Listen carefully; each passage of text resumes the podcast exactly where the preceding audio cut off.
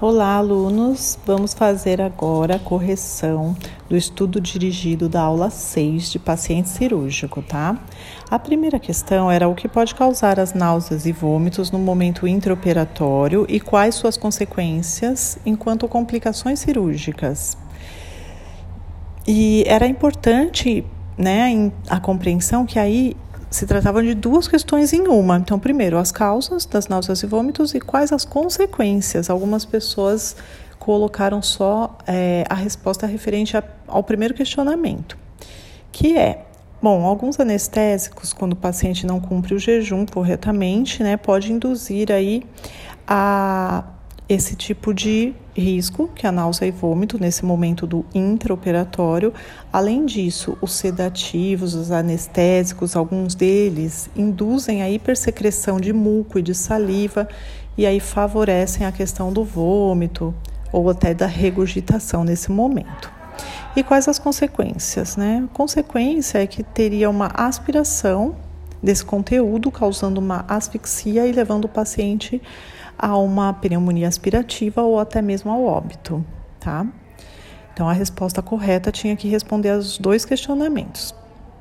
A segunda, o que é anafilaxia e quais sintomas o paciente pode apresentar? Novamente, numa pergunta só, dois questionamentos.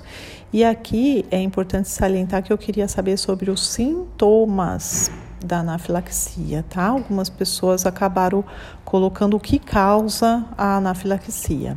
Então a resposta correta é que a anafilaxia, anafilaxia é uma reação alérgica aguda com risco de vida que provoca uma vasodilatação, hipotensão e constrição brônquica. O paciente pode apresentar também como sintomas, né, o edema da garganta, dos lábios, da língua, prurido localizado é, ou pelo corpo todo, dispneia, eritema generalizado da pele e taquicardia. Algumas pessoas colocaram né, que o que pode causar isso são o uso de medicamentos, selantes, adesivo, é, materiais à base de látex. Sim, também, mas não era disso que tratava a questão, tá bom? A gente precisa ficar bem atento aí à leitura do texto, à compreensão para poder dar a resposta bem assertiva. A questão número 3, o que pode causar a hipóxia ou outras complicações respiratórias no intraoperatório. Aí também teve uma pequena confusão. Algumas pessoas, ao invés de colocar o que pode causar, fez o contrário da questão número 2 que eu acabei de explicar. Colocar os sintomas da hipóxia, e não era isso que eu queria saber. Eu queria saber o que pode causar, né? A resposta correta é que uma ventilação inadequada pode causar essa hipóxia, oclusão de via aérea, uma intubação inadvertida de esôfago, né? A intubação tem que ir para a traqueia, não para o esôfago, senão ela vai para o estômago. Então seria um erro aí no procedimento. E aí, essa depressão respiratória, né, é, poderia comprometer toda a troca gasosa, levando então o paciente a uma depressão respiratória. É, algumas pessoas responderam o que pode causar a hipóxia de uma maneira geral. Várias coisas podem causar hipóxia, né? O uso de medicamentos pode levar à hipóxia, envenenamento, é, asfixia, se a pessoa está respirando num ambiente que tem gases nocivos aí para a saúde. Porém, é preciso se atentar que a gente estava falando de um caso do paciente no intraoperatório. Então, não tem é, sentido você falar da hipóxia após o uso é, de substâncias tóxicas. Não, o paciente, no caso aí, não é uma vítima de uma tentativa de suicídio, por exemplo. Eu estava falando o que pode causar hipóxia no paciente no intraoperatório. Então, Nesse momento aí seria uma ventilação inadequada, oclusão de vias aéreas, isso que eu já expliquei. Óbvio que também os anestésicos, eles é, levam uma depressão respiratória. Mas aqui, assim, isso é normal, isso já é esperado, tanto que por isso os pacientes são intubados. Então, é na situação do centro cirúrgico, sabendo que eu tenho todos os anestésicos, que ele vai é, obviamente, ter essa queda aí, depressão respiratória, mas o que, que pode dar de complicação no meu momento cirúrgico? Então, é se a ventilação não foi adequada. ok? Compreendido? Vamos para a quarta.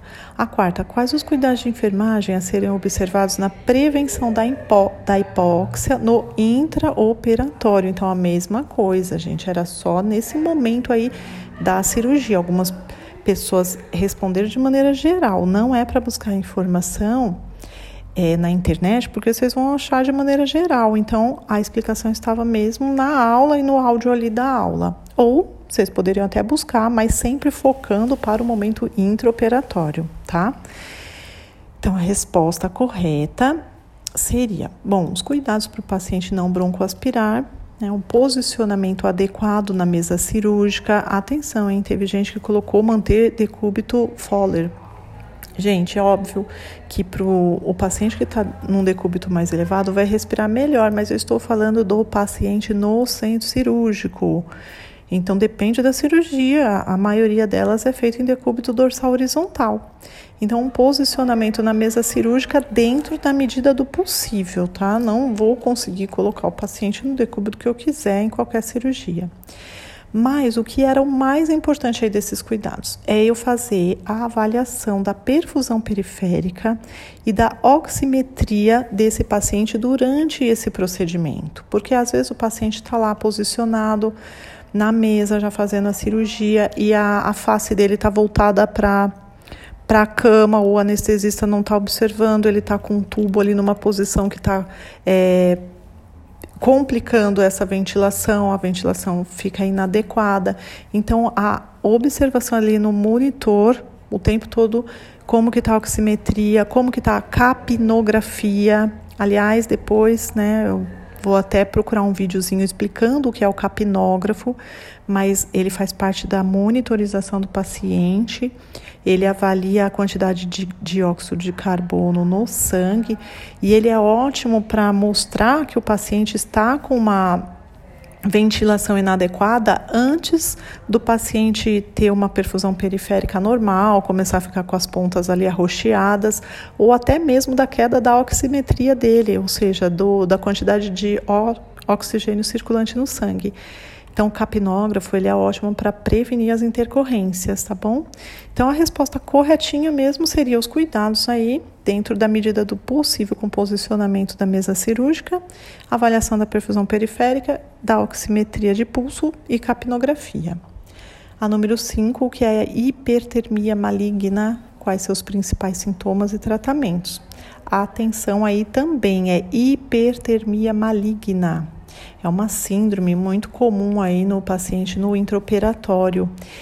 Algumas pessoas responderam como a hipotermia, né? Hipotermia, sim, é em decorrência da sala que é fria, dos líquidos que entram, mas aqui é o contrário, hein, gente? Hipertermia. Então, a hipertermia maligna é uma elevação aí da temperatura, né, com risco de morte. Então, a elevação abrupta aí da temperatura corporal, ela ocorre em algumas pessoas que são susceptíveis a isso, mas ela tem uma origem hereditária. Não tem muita explicação, né? Acreditam-se, acredita-se que é de origem hereditária e ela é quimicamente induzida por anestésicos, ou seja, aquelas pessoas que já são susceptíveis recebem certos medicamentos, dentre eles esses anestésicos, né, que têm características de ser relaxantes musculares, Alguns gases anestésicos também têm essa mesma propriedade, e aí eles desenvolvem essa síndrome que é caracterizada por alguns sintomas relacionados à contração muscular, acidose, taquicardia e hipertermia. O tratamento para interromper, algumas pessoas colocou medicamentoso. Óbvio, vai ser medicamentoso, mas assim, no que consiste o tratamento medicamentoso? Bom, primeiro vou precisar interromper a anestesia de imediato. Então, às vezes, é, às vezes não, com certeza a cirurgia vai ser cancelada. Interrompe-se a anestesia é, diminui aí o metabolismo do paciente que está muito acelerado nessa situação, reverte a acidose metabólica com uso de medicamentos, tanto a acidose metabólica como a respiratória, né, que ele entra nesses dois tipos de acidose, corrige disritmias, corrige a temperatura corporal, que no caso aí está hipertérmica, né, vou ter que deixar ela hipotérmica, fornecer oxigênio, é, nutrientes para os tecidos e corrigir todo esse desequilíbrio eletrolítico aí. E é, mesmo assim, ela é uma síndrome muito severa que tem alta probabilidade de óbito aí dos pacientes. A sexta, o que é a coagulação intravascular disseminada?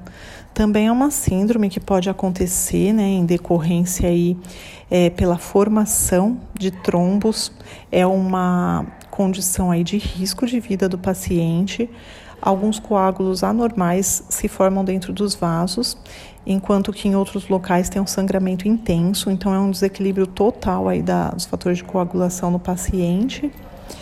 É, e ela também não tem ainda muita causa estabelecida, não tem como prevenir essa situação, tá? É uma síndrome grave também num paciente cirúrgico. A sétima, quais os cuidados com o bisturi elétrico para prevenção de queimaduras no paciente? Gente, outra que vocês precisavam prestar atenção. Os cuidados com o bisturi elétrico tem vários, mas eu queria os relacionados com a prevenção de queimaduras no paciente. Então, algumas pessoas colocaram, ah, aproximar o pedal do médico, é, fornecer o, o, a voltagem, é, colocar na voltagem indicada Tá, tudo bem, isso são cuidados gerais com bisturi, mas eu queria os específicos. Então a resposta certa seria aplicar gel condutor na placa neutra que vai no paciente, colocar a placa sobre a panturrilha ou locais que tenham uma área grande e sem pelos de preferência, de preferência não, sem pelos. Evitar o, as áreas que dificultem ali o contato do corpo com o paciente. Então, se ele tem muito pelo, a placa não vai estar no corpo e não vai fazer essa Hum, esse fio terra, vamos dizer assim, né, para evitar o choque. Garantir que os cabelos, couro cabeludo dos, da paciente, no caso, esteja secos. A remoção de adornos, porque qualquer área de metal pode favorecer aí a queimadura. Inclusive, não pode deixar o corpo do paciente em contato com áreas de metal na mesa cirúrgica, por exemplo, né? Teve até uma imagem lá no slide que eu mostrei uma queimadura que era bem o local da mesa cirúrgica. E não esquecer que a remoção dos adornos também preciso remover cílios postiços, apliques, que é uma coisa que é novidade hoje em dia entre a mulherada, tá? E a oitava e última questão: quais as complicações que o posicionamento cirúrgico pode trazer aos pacientes? Atenção também aí, gente, as complicações, eu pedi. Algumas pessoas colocaram qual a prevenção para lesões de pele, né? Então eles já pensaram na complicação, falaram da, da prevenção e nem responderam quais as complicações. E atenção, as complicações não são meramente lesões, não. A lesão por pressão é uma das complicações. O paciente pode ter mialgia, que é uma dor muscular pelo posicionamento por muito tempo numa posição só. Ele pode ter deslocamento de articulações ele pode ter danos em nervos periféricos, comprometimento cardiovascular, porque de, dependendo da posição que ele ficou, o fluxo sanguíneo pode não ter passado direito e aí ele pode ficar com edema em algumas áreas, né? Porque a circulação ficou ali prejudicada. Comprometimento pulmonar também, porque não favoreceu aí a expansão torácica durante todo o ato cirúrgico. Então ele pode ter esse comprometimento de acordo com o posicionamento, além da síndrome compartimental, que é uma síndrome quando eu tenho uma pressão muito grande em algum músculo e aí me causa algum problema de circulação, e aí eu pressiono esse músculo e causa inflamação muscular. Então, todas essas são possíveis complicações. Tá bom? Essa foi a correção da nossa aula 6. Espero que vocês estejam conseguindo ouvir os podcasts direitinho e compreendendo aí nossa aula, tá bom? Até a próxima. Tchau.